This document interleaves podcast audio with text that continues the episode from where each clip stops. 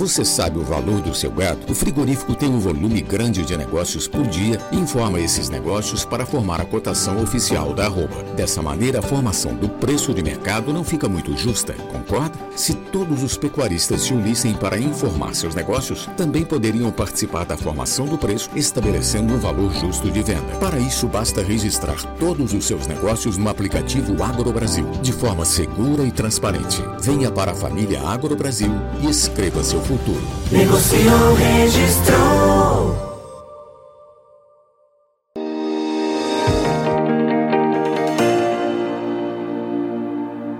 Muito bem, está na hora da gente falar sobre o mercado do boi gordo e esse recuo nos preços, mais recentemente essa estagnação das cotações aí pode ser colocada à prova na próxima semana. A gente vai entender por quê nessa conversa com Iberville Neto. Iberville é diretor lá da HN Agro, está aqui com a gente já. É, tem muitos números importantes para passar aqui para a gente. É, a gente vai, obviamente, detalhar o que está acontecendo nesse momento, vai trazer um pouquinho das perspectivas para o segundo semestre é, também ao longo desse segundo semestre e entender que momento é esse para o pecuarista, se ele está é, sendo incentivado ou não a fazer a sua produção para é, ser abatida lá no último trimestre do ano. Iberville Neto, meu caro, seja muito bem-vindo. Mais uma vez, muito obrigado por estar aqui com a gente. O que, que vai acontecer na semana que vem que marca ou que pode mudar aí essa, essa estagnação mesmo dos preços, né, Iberville? Parece que não vai nem para frente nem para trás depois de ter caído bastante em semanas anteriores. Parece que deu uma parada aí na, na formação dos preços. O que, que pode acontecer semana que vem? Seja bem-vindo, meu caro. Boa tarde, Alexander. Boa tarde a todos. Alexander, é, realmente nós temos é, observado um mercado mais travado nesses últimos dias. Existem recuos em algumas praças.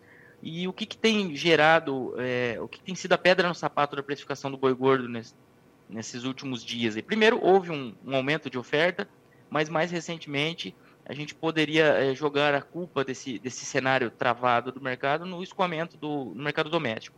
E aí nós nos aproximamos da última semana do mês.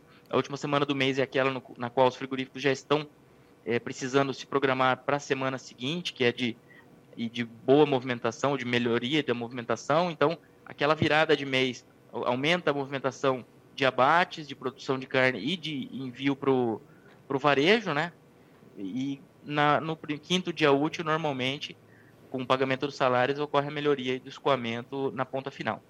Agora, então, essa, essa questão da demanda interna que você trouxe aí para a gente, ela foi visível, ela foi perceptível? Teve, de fato, recuo nos preços, por exemplo, no atacado, Iberville? Sim, sim. No, no, nos últimos 30... Na verdade, na última semana, nós tivemos um recuo de em torno de 3% para a carcaça, sendo 4% para o dianteiro, 2,5% para o traseiro.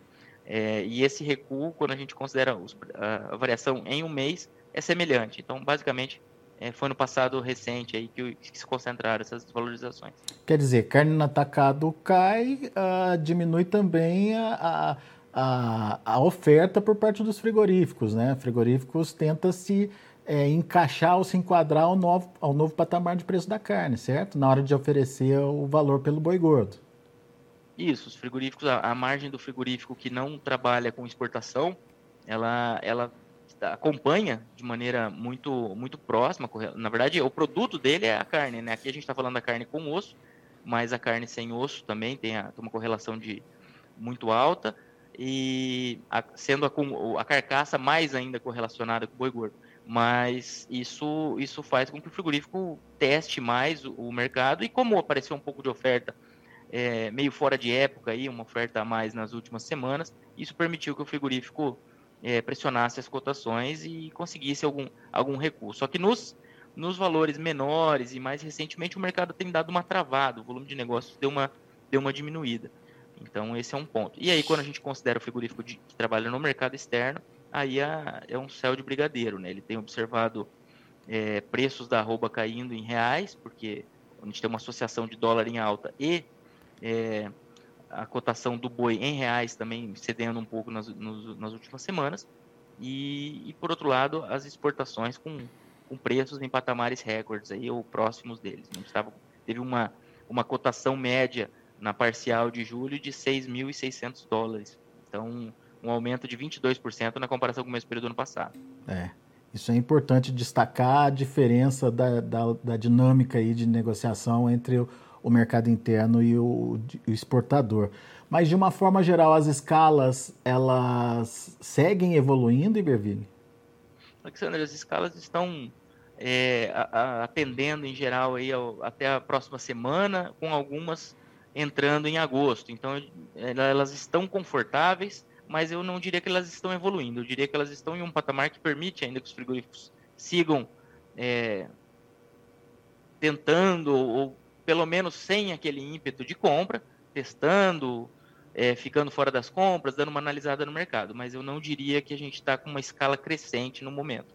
É uma escala confortável, é, que permite essa estratégia da indústria, mas se eles tiverem é, uma demanda melhorando, um, um um desafogamento desse cenário no mercado atacadista, que exija mais entrada de gado do outro lado, a gente tem espaço aí para o frigorífico precisar ficar mais esperto nas, na aquisição de, de boiadas. Porque a gente sempre, quando a gente fala de escalas, a gente também tem, tem o patamar de abates, né? Então, muitas vezes o frigorífico tem, tem as suas parcerias, tem o seu gado comprado para alguns dias aí, só que ele está optando por abater um pouco menos devido a ao cenário de, de escoamento mais calmo. Então, havendo uma puxada na ponta final que, que é, desafogue esse atacado, que faça esse atacado é, ser melhor escoado, o frigorífico tem espaço, sempre tem espaço nessas programações e aí depende da margem que ele, que ele vai estar tá vislumbrando na sua operação. E a partir da semana que vem já é esse preparativo para atender essa,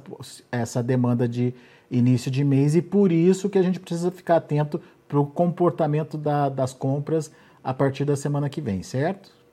Isso, Alexandre, eu diria isso. É, é claro que a ponderação da gente não está, não é, não é um mês de que a gente espera uma explosão de consumo nem nada do tipo, mas começo de mês com a entrada do é, provavelmente a entrada do, do, adicional ali do Auxílio Brasil, tudo isso é, acaba colaborando e e, e é, o, é, a pedra no sapato da precificação, no momento tem sido o escoamento do metro. É.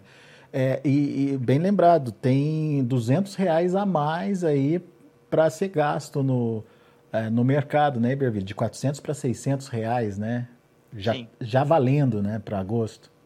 Sim, é, as informações que a gente tem são de que ele, em agosto já vai ser pago esse, esse valor e, e aí, paralelamente a isso, a gente vai evoluindo com a, com a a campanha, né? Que por um lado ela valoriza o dólar porque está sendo uma, uma campanha bem tensa, né? Para todos os lados aí a gente cada dia é uma é um susto com, com, com, com o que ocorre e a gente tem que que acompanhar isso, isso o investidor fica com receio, sai capital, atrás de juros em, em elevação mundo afora e também ajuda a valorizar o câmbio, barateia a nossa roupa em reais e deixa a gente mais competitivo lá fora.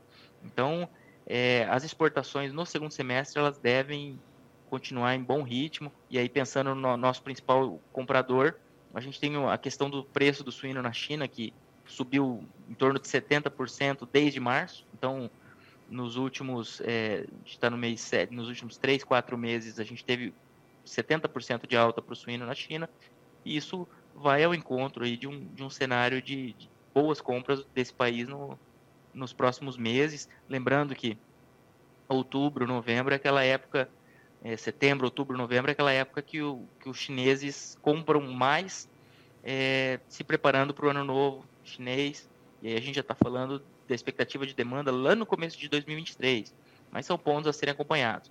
O lockdown na China vai cobrar o seu custo em médio prazo aí do, do nível de atividade do país, mas eu diria que como a gente está falando de um produto é, a carne bovina em expansão no gosto do chinês, é um produto que pode passar sentindo menos aí essas variações de demanda do que outros produtos é, diversos aí de consumo.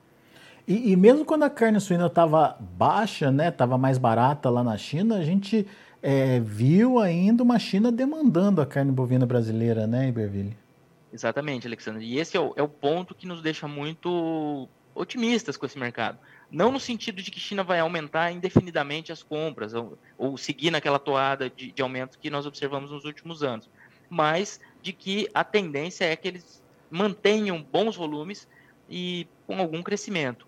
É, nós, tivemos, nós estamos agora com os maiores preços do suíno na China nos, em dólares dos últimos 14 meses. Desde meados do ano passado, nós não tínhamos o patamar atual. Mas quando eles estiveram num, num, vale de preços ali, é, em, em, um patamar, inclusive, é, próximo daquele observado antes da peste suína africana, ou seja, pré-2018, é, mesmo naquele momento de atratividade da carne suína, o, a carne bovina continuou sendo demandada e sendo bem paga pelos chineses. Então, isso, isso é um bom sinal. Uh, a gente tem outros componentes internacionais que eu queria trazer aqui para a nossa discussão, para entender como esses componentes podem, é, pelo menos, criar uma expectativa para um mercado diferenciado aí para o Brasil. Estou falando dessa questão da preocupação da, da Austrália lá com os casos de aftosa no seu entorno ali, né? É, a gente sabe que a, a, a condição sanitária da, da Austrália é muito severa, eles são muito é, cuidadosos com, com essa questão, mas a preocupação existe, Berville, e eu queria entender é, de você como é que isso pode mexer as peças aí, digamos, do, do, do tabuleiro em termos de fornecimento no mercado internacional. Tá certo, Alexandre. É, vamos lá, então, a, como você comentou, a Austrália, além de, de cuidar muito bem das suas fronteiras, pela importância da pecuária, eles têm a melhor situação epidemiológica é, do ponto de vista de risco epidemiológico possível, porque você é, uma, é eles são uma ilha, né? É, um continente, é, mas é uma ilha. Então isso isso é, é, o, é o melhor cenário possível de para uma, uma questão epidemiológica. Nós aqui temos fronteira seca com inúmeros países, então o nível de risco deles naturalmente é menor, tanto é que eles não têm aftosa, se não me engano, há mais de 100 anos. É, e aí, agora, recentemente, foram detectados, recentemente não, né, ao longo de 2022, casos na Indonésia, mais recentemente em Bali, que é uma ilha turística com fluxo de, de, de turistas grande ali, do mundo inteiro, mas incluindo a Austrália. E o vírus da febre aftosa é um vírus é, especialmente chato aí no sentido de, de possibilidade de manutenção da atividade. Então, ele pode ficar algum tempo em, em roupas, em, em sapatos e etc. E aí a gente tem a questão de, da possibilidade desse vírus, em algum momento, ser, chegar ao país. É, o, o, Ministério da Agricultura da, da australiano está em, em, alerta, eles têm essa vigilância normalmente é, é, bem feita, mas eles estão em alerta máximo lá e estão protegendo dentro do possível tudo que, que podem. Então, a, gente, a partir do momento caso ocorra, e aí eu não estou dizendo que é o cenário mais provável, mas essa, essa doença ela tem se aproximado e pode ser que ocorra. Caso ocorra, sempre na possibilidade, a gente tem uh, que a Austrália é o a Austrália e Estados Unidos são os maiores fornecedores de Coreia do Sul e, e Japão de carne bovina, que são grandes compradores. E aí a gente entra na, na ponderação. Coreia do Sul é, e Japão têm exigências e não compram da nossa é, carne brasileira, principalmente relacionadas ao nosso status de febre aftosa, ou seja, é, livre com vacinação, mas a vacinação também acaba sendo um empecilho segundo esses países. Claro que a gente sabe que tem questões é, muito mais comerciais do que, do que sanitárias, mas é o comprador que, que acaba definindo. Se isso ocorrer, se ocorrer uma, uma, uma febre aftosa na Austrália, os, esses países eles vão ter nos seus dois maiores fornecedores situações muito complicadas. A Austrália com a febre aftosa, que é algo que eles exigem, como que se eles vão baixar essa exigência ou não, também é algo que a gente tem que acompanhar. E por outro lado, o outro fornecedor é são os Estados Unidos, que estão com a moeda se valorizando frente, pela, pela conjuntura de aumento de taxas de juros e aumento de risco global. Ou seja, o dólar valorizar para a gente é bom, para eles é ruim para eles mandarem carne para fora. Então, o dólar se valorizando e um, um, cenário de diminuição da oferta de gado devido à fase do ciclo pecuário. Eles estão na contramão é, da nossa fase aqui. Nós temos observado um aumento e eles têm observado redução e expectativa de redução. Então, é, esses países asiáticos que são bons compradores, é, os dois juntos aí compram alguma coisa em torno da metade do que a China compra é, em nível global, né, de todos os fornecedores. Então, é, eles têm que ficar atentos e talvez, caso, e aqui é sempre, a gente está trabalhando com hipótese em cima de hipótese, né? Mas caso é, ocorra alguma coisa ali na Austrália, isso pode ser uma aceleração para esses países, ainda mais quando a gente considera que o cenário global é de inflação. O Japão está com uma projeção de inflação aí é, nos próximos dois anos na casa de 2%. Parece que é pouco, mas o, eles trabalham com inflação é, próxima de zero ou mesmo deflação. Então, é, é um ponto a ser acompanhado. Você manter mais fornecedores ativos em um cenário de inflação. Então, eu, eu seria essa linha de raciocínio para a gente deixar aí em segundo plano, uhum, mas é uhum. algo que pode. Como pode possibilidade, né? Só, só para entender a importância desse mercado, você falou que é, Coreia do Sul e Japão juntos consomem metade a, do que a China consome, do que a China demanda. Que número é esse, Berville? Isso em importações. Importação, é, é, é isso, não, não, não é o consumo doméstico, são as importações. Uhum. É, o Japão, proje é, projeções do USDA para 2022. O Japão é projetado que ele compre 810 mil toneladas, um aumento de 2% na comparação com cinco anos antes. Coreia do Sul, 595 mil toneladas, um aumento de 27% na comparação com cinco anos antes. Então, os dois juntos, eles compram aí na casa de de 1,4 milhão de toneladas e China é, compra em torno de 3 milhões, um número meio, meio arredondado, que eu não olhei China hoje, para ser bem, bem sincero, mas é nessa casa aí. Muito bem. Então, é um mercado em potencial que a gente precisa observar, como você bem frisou. Ninguém está falando que a Austrália está com, com foco de aftosa, né? nada disso, mas a gente está aqui trazendo cenários possíveis e se isso é, acontecer, é, o Brasil pode ser um potencial fornecedor aí, não, Iberville? Isso, Alexandre, é bem, é bem essa, esse o tom, assim, são possibilidades que a gente tá, é, desenvolveu é, esse cenário aí numa, com possibilidades, mas a gente não tem nada, o que a gente tem confirmado é que China está comprando bastante, Estados Unidos está tá com uma moeda se valorizando e entrando numa fase de menor oferta, então esses são países aí que devem seguir comprando bem, com a possibilidade de, em algum momento, abertura desses outros bons mercados, o que já é algo que vem sendo tratado há, há bastante tempo, né? Mas talvez essa, essa conjuntura possa é, empurrar um pouco é, essa, essas tratativas. Muito bem.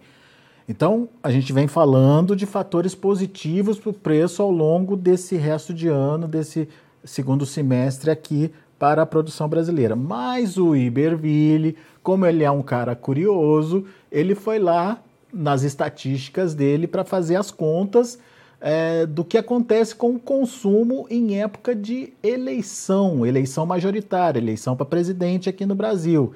E o que, que você descobriu, Iberville?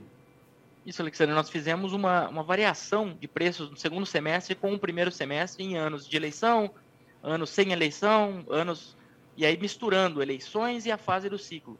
Então, já para trazer só o resumo de dois, dois pontos para a gente não alongar muito aqui, no, não complicar muito para quem está assistindo, é, o que, que a gente teve aqui, sem, sem a gente considerar o ciclo, ou seja, em anos nos quais houve eleição é, para presidente, as eleições majoritárias como as de 2022, nós tivemos um segundo semestre de preços 13,2% maiores do que no primeiro, isso considerando desde 2000 até 2021.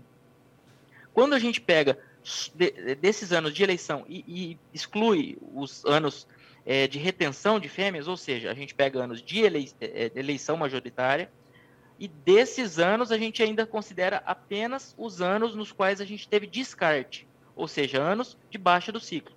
Então, eleições majoritárias mais fase de descarte do ciclo, que é o que nós temos observado hoje. Isso gera uma média de valorização no segundo semestre de 7,7%. Então, é, vamos dizer, se a gente fosse pegar 2022 e colocar ele em algum bloco de, de anos, seria anos com eleição e anos é, de descarte de matrizes, que geraria, dentro dessa análise, claro, ele estaria ali no, pré, próximo da média dos 7,7% de alta no segundo semestre, média segundo semestre versus média do primeiro, valores nominais, claro que. E se a gente trouxer, trouxer essa, essa esse índice né, uh, para o preço uh, do segundo semestre, o que, que a gente teria de preço aí, Berville? Considerando a média do primeiro semestre e jogando esse 7,7%, isso geraria uma média de 359 reais. é, para a média segundo semestre. Está bem distante do que hoje o mercado futuro está indicando. O que está acontecendo? O mercado não está atento aí às possibilidades, será? Isso, Alexandre. Quando a gente pega é, a média do primeiro semestre foi de 333, no segundo semestre 324, isso gera uma, uma média projetada, no, é, desculpa, no segundo semestre, mercado futuro projetando 324, a gente está falando de uma queda de 2,6% no segundo semestre. E então esse mercado futuro, claro que é, a gente tem motivos para que ele esteja cauteloso, né? A gente tem toda, todo esse cenário de, de possível recessão global que vai vir após é, uma elevação da taxa de juros para contenção da inflação. Então, tudo isso é, justifica esse cenário, mas particularmente eu acho que, num primeiro momento, esse movimento de juros com elevação da taxa de câmbio, elevação do dólar para o Brasil, ele tende a ser benéfico, pensando em precificação de boi gordo. É, e aí, paralelamente, o cenário de retenção poderia afetar o nosso mercado doméstico, que, é, é sem dúvida, em médio prazo afeta, mas nós já estamos em, em, em uma situação econômica delicada desde 2015. Então a gente tem que lembrar que o, o, a economia brasileira está numa situação um pouco diferente. Nós estamos aí com a menor taxa de desemprego desde 2015. Nós estamos entrando numa, numa reta final de 2022, no, nas, nos próximos meses, que nós teremos eleição, nós teremos Copa do Mundo. Então, uma taxa de inflação diria... em queda, né? Começando a cair, né? Exatamente. Então eu diria que, que o consumo doméstico, vamos dizer, do lado das exportações, a conjuntura global deixa a nossa carne mais interessante. E do lado do mercado doméstico, que seria talvez a, justificativa para essa preocupação, é, eu acho que especificamente para o Brasil, nós temos aí pontos é, positivos. Do lado da oferta, aí nós temos a questão de estarmos na fase de, de baixa do ciclo, com uma descarte de matrizes, mas nós não estamos com um, em um ano historicamente de abates é, muito exuberantes. Nós tivemos no primeiro trimestre os dados oficiais do IBGE é, abates melhores que de 2011, mas ainda abaixo de todos os anos anteriores até, desculpa, maiores que, que em 2021, mas ainda abaixo de todos os outros anos até 2011. Então, aumentou, aumentaram os abates, mas nós não estamos em um ano de forte oferta. Bom, daí uh, isso, é, isso é analisando a demanda, mas e a questão da oferta? O produtor ele está estimulado é, a produzir esse animal que vai ser negociado lá no final do ano, Iberville? Alexander, é, se a gente considerar, a gente gosta de fazer uma conta aqui que é considerar o boi magro mais é, 700 quilos de milho. Por que 700 quilos de milho? Porque é um número redondo. Então a gente usa aí, considerando que esse animal coma 700, 7 quilos de milho por dia em 100 dias. É, o nutricionista que vai definir o valor exato, mas só para ficar uma conta mais direta, a gente usa boi magro e 700 quilos de milho. Quantas arrobas de boi gordo eu preciso para pagar esses dois componentes de custo? Boi magro é o meu principal componente de custo e o milho é o meu principal componente de custo da dieta, na maioria dos casos. Então, em abril agora, a gente precisava de 14 arrobas de boi gordo, preços no mercado físico, para pagar boi magro e milho. Atualmente, agora em julho, a gente precisa de 14,9 arrobas. Então, é, houve uma piora, mas esse, essas 14,9 arrobas, na comparação anual, ainda estão 10% melhores do que a gente observava ali em julho de 2021. O que, que eu quero dizer? Eu quero dizer que a composição de custo é, com boi magro, milho agora sentindo a safrinha, é, e preços do boi gordo, mesmo que esses preços tenham é, sentido aí na, na, última semana, nas últimas semanas, ainda está melhor do que no ano passado. Isso pode ajudar a estimular esse, esse confinamento mais adiante. Então, mas é uma tendência que a gente já, já observa, né? Então, a, o, o, confinamento de estável ou algum aumento acaba sendo o que se espera pela intensificação da pecuária. Então, eu diria que não é um ano que o confinamento vai subir de maneira expressiva, mas é, também não, nós não, eu não colocaria é, muitas fichas de ser um ano muito enxuto aí no segundo semestre do lado da oferta de coxo, tá? E quando, mas, e quando a gente faz essa, desculpa, pode complementar, desculpa. Não, não, é o confinamento mesmo estável, com algum aumento, por si só, se a gente tiver uma demanda é, com esses pontos positivos, não necessariamente isso vai gerar preços é, desvalorização no segundo semestre, tanto é que quando a gente pega as médias históricas, esses preços, é, via de regra, são maiores no, na segunda metade do ano. É, nesse ponto que eu queria chegar, nessa relação de oferta e demandas, porque a gente está falando de demanda interna mais a, a, a de exportação, é, ainda é favorável para preço, então. Eu, eu acredito que, claro, que com todas essas variáveis mudando diariamente e tudo, eu diria que esse segundo semestre ele tem, ele tem espaço para que essa arroba trabalhe firme, sim. Muito firme bom. Com, com valores maiores até do que tem sido é, observados atualmente na, nas projeções. E se seguir a história, podemos ver ali o boi buscando os 360, quem sabe, né? Eu, eu na média, realmente, na média seriam 359 se ele acompanhasse essa média. Eu, eu diria que esse, que esse valor aí já é, é fugindo, indo para a opinião mesmo, ponderando. Eu acredito que a gente seja seria um, muito otimismo. Eu É. acredito que, há, que hoje ele está muito pessimista, mas eu diria que um 360 360 de média no segundo semestre talvez talvez seja muito dada a conjuntura e um, e um consumo ainda em recuperação, uma inflação ainda presente. Então, eu vamos dizer, se fosse para ficar no intervalo, eu diria que hoje está barato, mas 360 eu, eu acho que já é muito para a média, ainda mais quando a gente considera que é a média, né? Uhum. Algum pico, possivelmente, mas aí sem, sem bola de cristal, né? Boa! Iberville Neto, meu caro, muito obrigado viu, pela sua participação mais uma vez conosco aqui no Notícias Agrícolas. Sempre bom te ouvir, sempre tem números que nos ajudam a pensar e principalmente eh, nos ajudam a entender o que, que vem por aí, o que, que vem pela frente, obviamente ajudando na tomada de decisão do pecuarista. Volte sempre, Iberville. Obrigado, Alexander, é um prazer. Um abraço a todos. Grande abraço, até a próxima. Tá aí, Iberville Neto aqui com a gente no Notícias Agrícolas, trazendo as informações do mercado do boi. Vamos ver como o mercado futuro está trabalhando nesse momento. De olho na tela, lá na B3, lá em São Paulo, a gente tem uma movimentação que é negativa para o boi. Olha aí na tela, agosto, 320 reais, uma queda de 0,28%. Setembro, R$ 323,05, caindo 0,05%. Outubro, R$ 323,80, caindo 0,67%. Novembro, 327 reais, queda de 0,3%. Indicador CPE fechou o dia de ontem a R$ 323,70, com alta de 0,72%. Muito bem, são os preços do mercado hoje, mercado ainda em andamento lá em São Paulo, mas isso dá uma ideia de como as negociações estão evoluindo.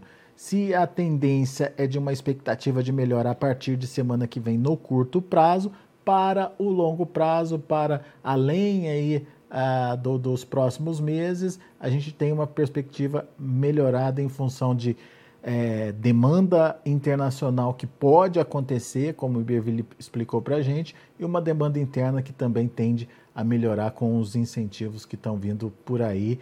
E principalmente historicamente uma possibilidade de reação quando o Iberville fez as contas lá para a gente em épocas de eleição sempre tem uma melhora de preços em comparação com o primeiro eh, semestre ah, melhoras significativas aí nas cotações então que a história se repita e que a gente tenha preços melhores para a pecuária também ao longo desse segundo semestre. Daqui a pouco a gente volta com outras informações e mais destaques. Notícias agrícolas 25 anos ao lado do produtor rural. Se inscreva em nossas mídias sociais. No Facebook, Notícias Agrícolas. No Instagram, arroba Notícias Agrícolas. E em nosso Twitter, arroba Norteagri. E para não perder nenhum vídeo, não se esqueça de nos acompanhar no YouTube e na Twitch, Notícias Agrícolas Oficial.